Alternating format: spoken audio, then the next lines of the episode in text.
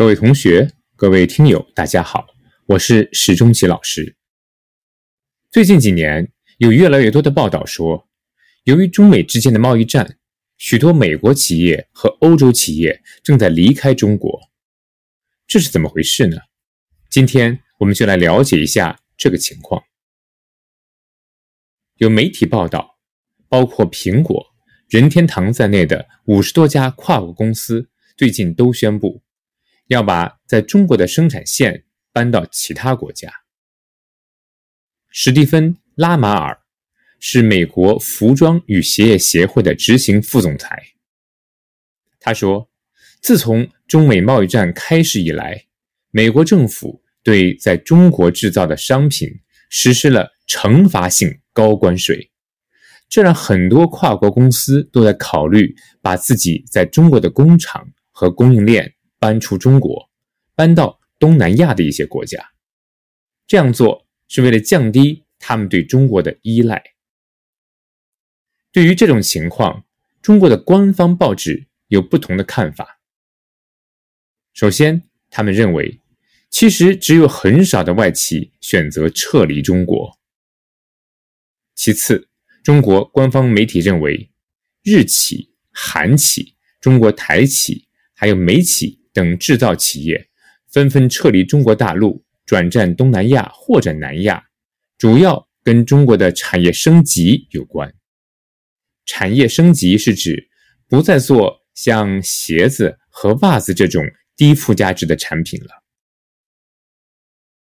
拉马尔并不同意这种看法，他说：“企业让供应链变得多元化。”通常是一个缓慢和渐进的过程，但是最近十八个月，有越来越多的外企准备离开中国，不管是速度还是规模，都不是用中国产业升级、劳动力成本增加这些理由可以完全解释的。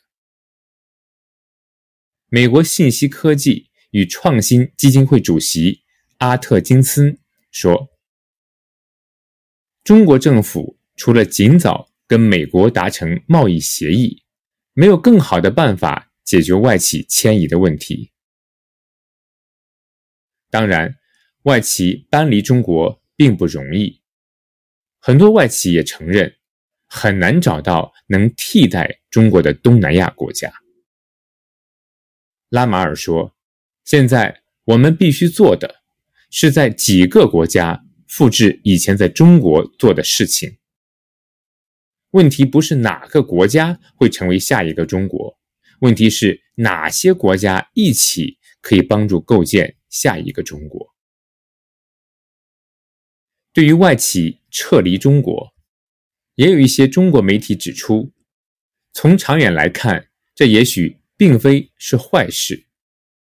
他们有这样几个理由：一。外企搬走了，对中国的国产家电等制造业来说，在国内一下子少了很多强有力的竞争对手，就有了更大的发展空间，可以给国内制造业企业带来更多的市场机遇。二，撤离的外企主要是劳动力密集型和低附加值的家电制造业，比如微软。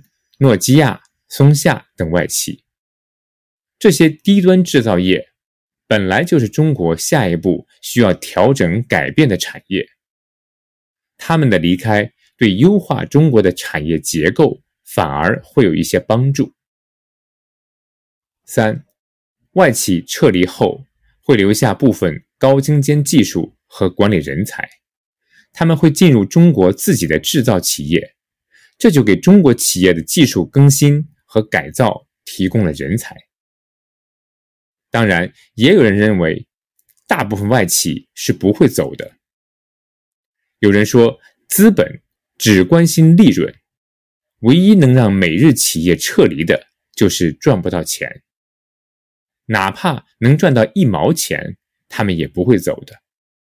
美国企业其实也不会听总统的。好，今天的话题就谈到这里。你对这个话题有没有自己的想法？可以在回答问题的时候告诉我。好，我们下期再见。我是史中奇老师。